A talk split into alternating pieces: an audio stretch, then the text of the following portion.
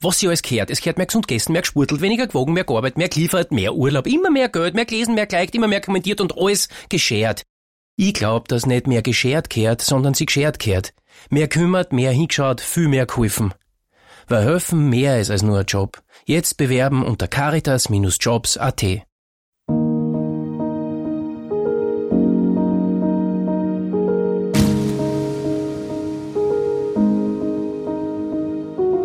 Herzlich willkommen in der Dunkelkammer.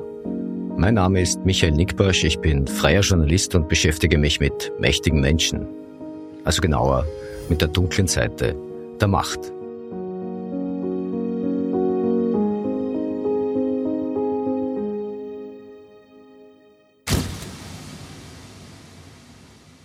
Das ist die neunte Ausgabe der Dunkelkammer und heute geht es um ein hohes Gut.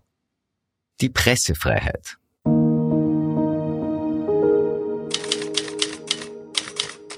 Wenn es nach ÖVP-Verfassungsministerin Caroline Edstadler geht, dann haben wir in Österreich zu viel Pressefreiheit.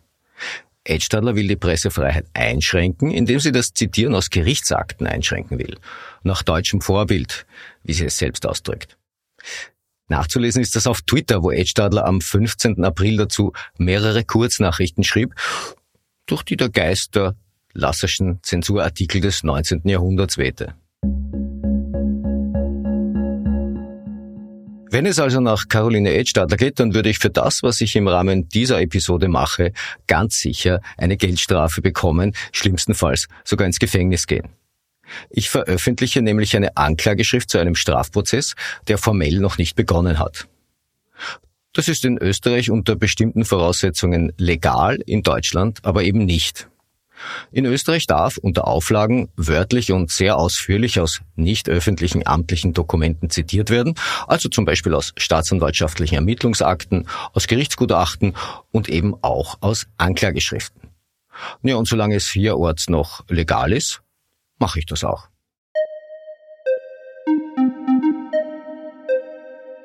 Am 25. April startet der Strafprozess gegen die frühere ÖVP-Familienministerin Sophie Kamers-Inshallah. Das Verfahren ist auf vorerst drei Verhandlungstage angesetzt und die Anklage lautet auf schweren Betrug bzw. wettbewerbsbeschränkende Absprachen. Sophie Kamers Inshallah wird im Prozess auf ihre langjährige Geschäftspartnerin Sabine Beinschab treffen, die als Kronzeugin erwartet wird. Beinschab spielt zudem auch eine zentrale Rolle in der ÖVP-Inseraten-Affäre, um die es in diesem Verfahren allerdings nicht geht. Sophie Kammers Inshallah wird einerseits beschuldigt, nach ihrem Ausscheiden aus der Politik unrechtmäßig äh, Bezüge weiterhin in Anspruch genommen zu haben. Das steht ausgeschiedenen Ministerinnen und Ministern eine Zeit lang zu.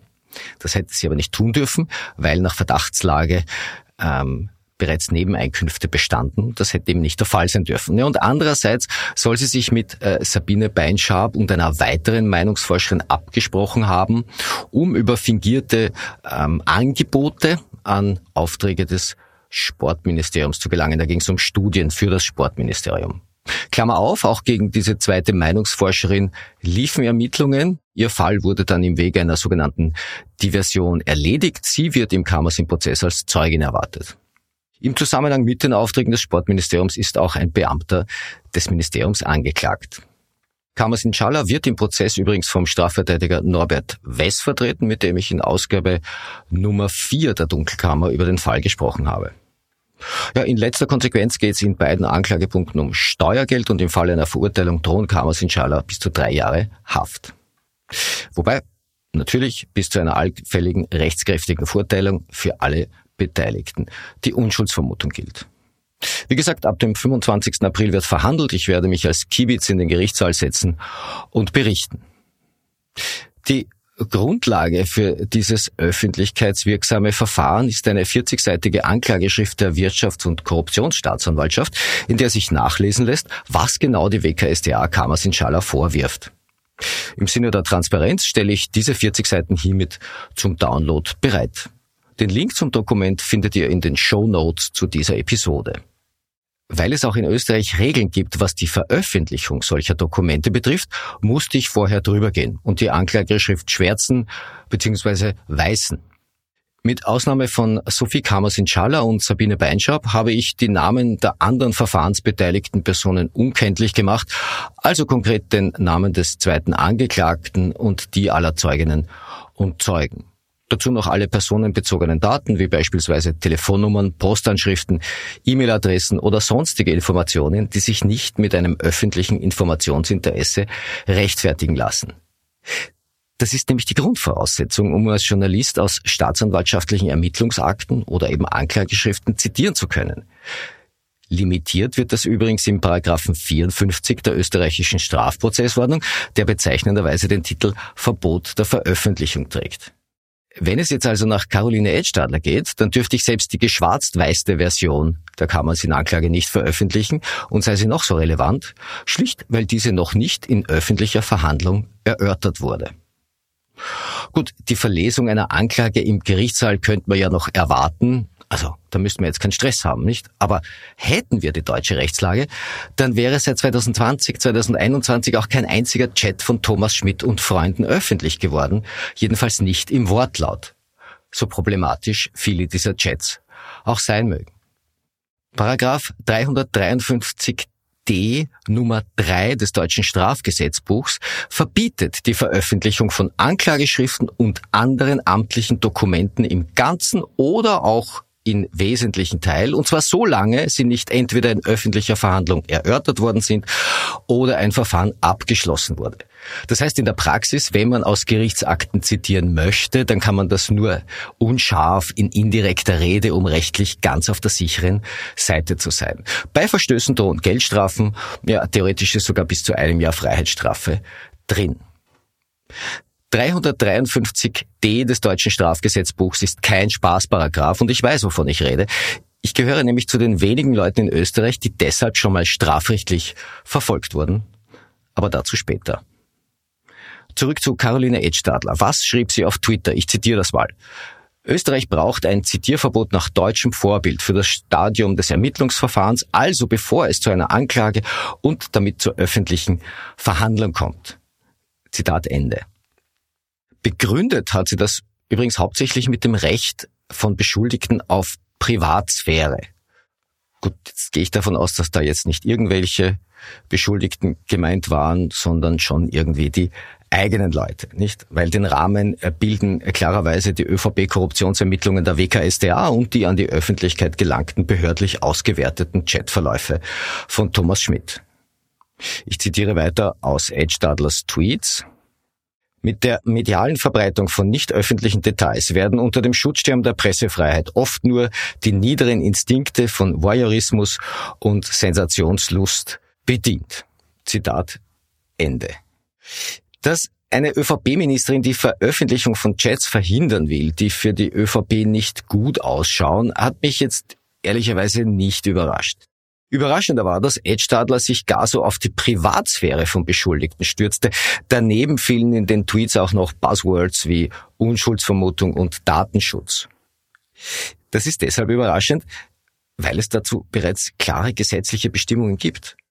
Privatsphäre, Unschuldsvermutung, Datenschutz, das ist in der bestehenden österreichischen Strafprozessordnung ebenso geregelt wie im Mediengesetz. Ich darf als Journalist natürlich nicht vorverurteilen. Wenn ich es trotzdem mache, riskiere ich ein Gerichtsverfahren.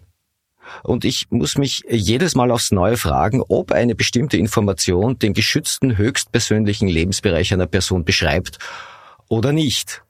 Fällt eine Information nämlich in diesen höchstpersönlichen Lebensbereich, also quasi in die Privatsphäre, und ich veröffentliche sie trotzdem, riskiere ich ein Gerichtsverfahren. Es gibt bereits eine Reihe von Einschränkungen, was übrigens auch erklärt, warum in Österreich nicht über jeden Strafprozess oder jedes Zivilverfahren berichtet wird. Da gibt es durchaus geschützte Räume, Scheidungsverfahren zum Beispiel, sind nicht öffentliche Verfahren, die sind streng geschützt. Wer da trotzdem berichtet, riskiert sogar Haftstrafen von bis zu sechs Monaten. Ich kann auch ziemlichen rechtlichen Ärger bekommen, wenn ich in einem laufenden Gerichtsverfahren den Wert von Beweismitteln oder Zeugenaussagen würdige oder gar den Ausgang des Verfahrens vorwegnehme. Auch das ist strafbar. Eine Veröffentlichung steht also dann auf einem soliden rechtlichen Fundament, wenn keine schutzwürdigen Geheimhaltungsinteressen verletzt werden und das öffentliche Informationsinteresse überwiegt. Ja, und wer außerhalb der ÖVP würde in den Schmidt-Chats kein öffentliches Interesse erkennen? In letzter Konsequenz argumentiert Caroline Edstadler ihr Zitierverbot mit Dingen, die bereits verboten sind. Klar, ein komplettes Zitierverbot wäre natürlich zweckdienlich, weil dann hätte es die bisherigen Chatveröffentlichungen gar nicht geben dürfen. Und nur darum geht's ja ja. So etwas hatten wir übrigens schon. Es ist aber ein Zeitl her. Die eingangs zitierten sogenannten Lasserschen Artikel aus der Strafrechtsreform des Jahres 1862, benannt nach einem Juristen und Politiker des 19. Jahrhunderts, Josef Lasser von Zollheim. Die Lasserschen Artikel römisch 7 und römisch 8 zensierten mehr als 100 Jahre lang die Justizberichterstattung in Österreich. Lassers Artikel römisch 7 regelte ein umfassendes Zitierverbot aus Ermittlungsakten und Anklageschriften und das hielt sich so bis in die 1970er Jahre hinein. Dann wurde es aufgeweicht und schließlich abgeschafft. Als Ersatz kam das Mediengesetz 1981. Es war also ein langer Weg weg aus der Zensur ja, und Caroline Edstadler wäre jetzt nicht die erste Politikerin, die den Weg wieder zurückgehen will. Also zumindest ein Stück weit. Schon in den Nullerjahren hatte der damalige FPÖ-Justizminister Dieter Böhmdorfer eine Verschärfung der Strafprozessordnung vorangetrieben, welche das Zitieren aus Ermittlungsakten ja, erschwert und Verstöße strafrechtlich sanktioniert hätte. Die Bestimmungen traten so aber nie in Kraft. Jetzt kann man natürlich fast immer gefahrlos auf Deutschland verweisen. Das ist ja auch eine entwickelte und funktionstüchtige Demokratie. Kein Zweifel. Aber das heißt jetzt auch nicht, dass die dort deshalb alles besser machen. Oder nehmen wir die Schweiz, auch kein Entwicklungsland.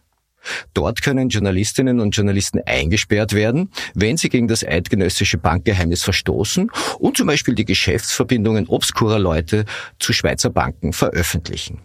Das ist nämlich nicht erlaubt.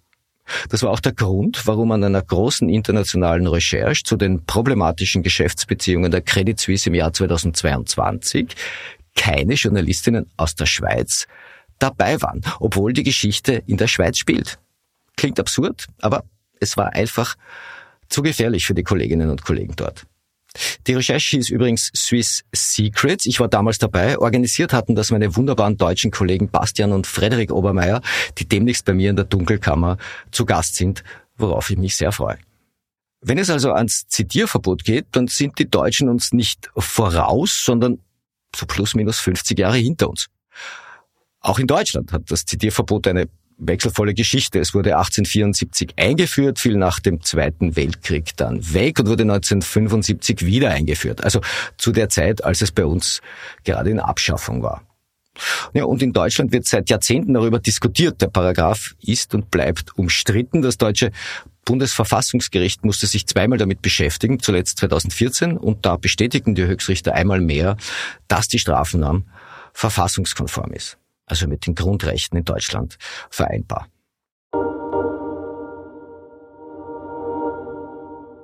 Nun ist Caroline Edstadler ja nicht Justizministerin in Österreich, den Job hat Alma Sadic von den Grünen. Sadic war am 16. April zu Gast in der ORF Pressestunde und da wurde sie auch auf den Vorstoß Edstadlers angesprochen.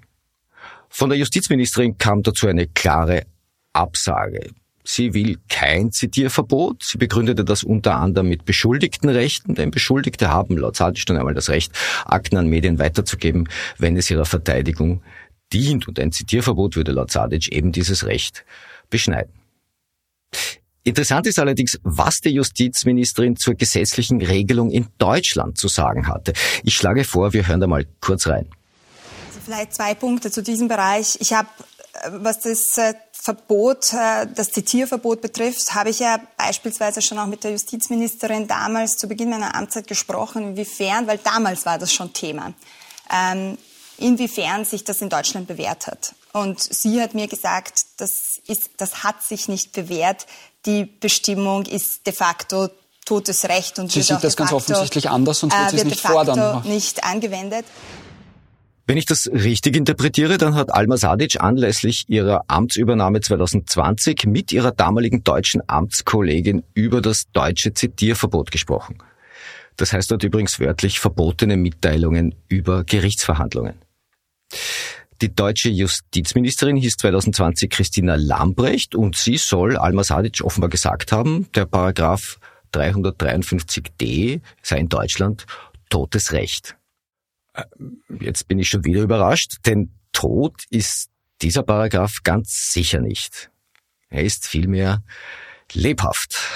In Deutschland wird laufend gegen Journalistinnen und Journalisten wegen der verbotenen Veröffentlichung ermittelt. Das richtet sich übrigens immer wieder auch gegen Politikerinnen und Politiker, Juristen, Aktivistinnen und Aktivisten. Ja, und nicht selten enden diese Verfahren dann tatsächlich in Geldstrafen, Geldauflagen, wie das dann in dem Fall heißt. Also da schickt dann die Staatsanwaltschaft die jeweilige einfach die Strafen aus. Ja. Und in selteneren Fällen kommt es tatsächlich auch zu Gerichtsverfahren.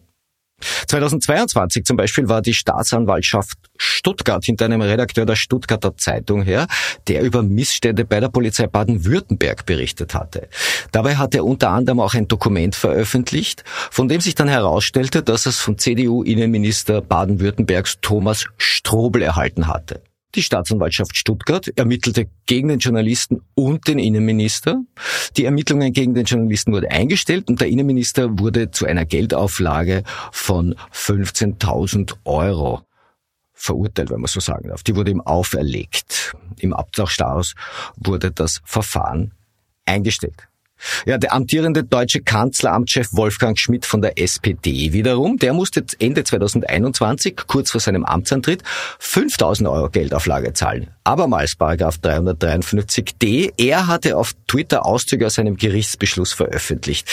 Der betraf das Bundesfinanzministerium, für das er damals als Staatssekretär gearbeitet hatte. 2018 stand ein Aktivist in Deutschland wegen 353d vor Gericht, weil er eine Anklageschrift vor deren Verlesung gepostet hatte. Er bekam eine Geldstrafe von 1350 Euro.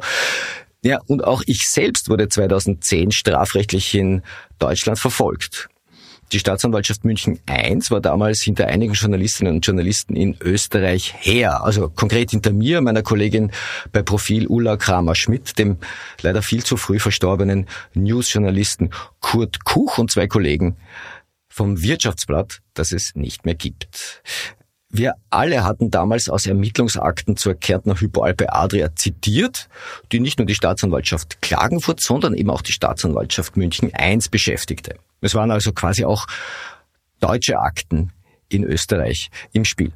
Soweit es nun Profil betraf, hatte einer der damals Beschuldigten eine Profil-Print-Ausgabe am Münchner Hauptbahnhof gekauft und war zur Staatsanwaltschaft gegangen.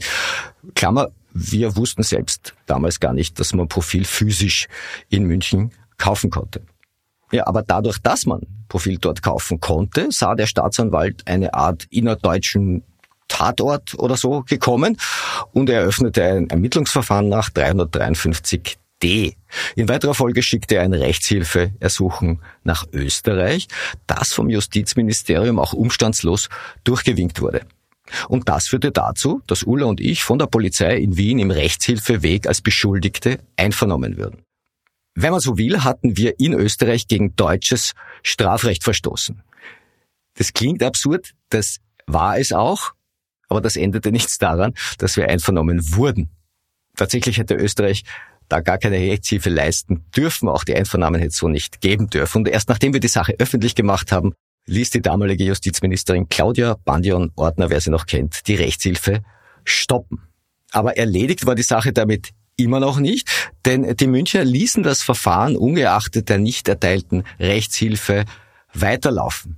Und ich weiß noch, wie unser Anwalt uns damals empfohlen hat, die nächste Zeit nicht unbedingt nach Deutschland zu fahren, weil es sein könnte, dass wir dann einem Staatsanwalt vorgeführt werden.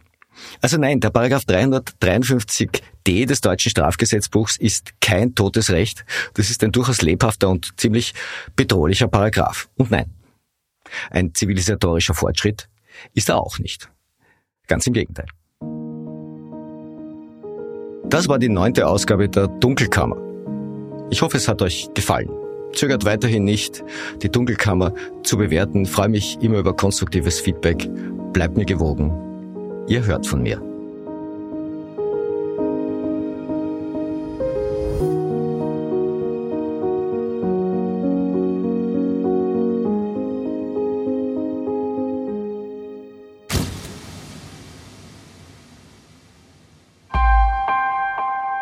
Missing Link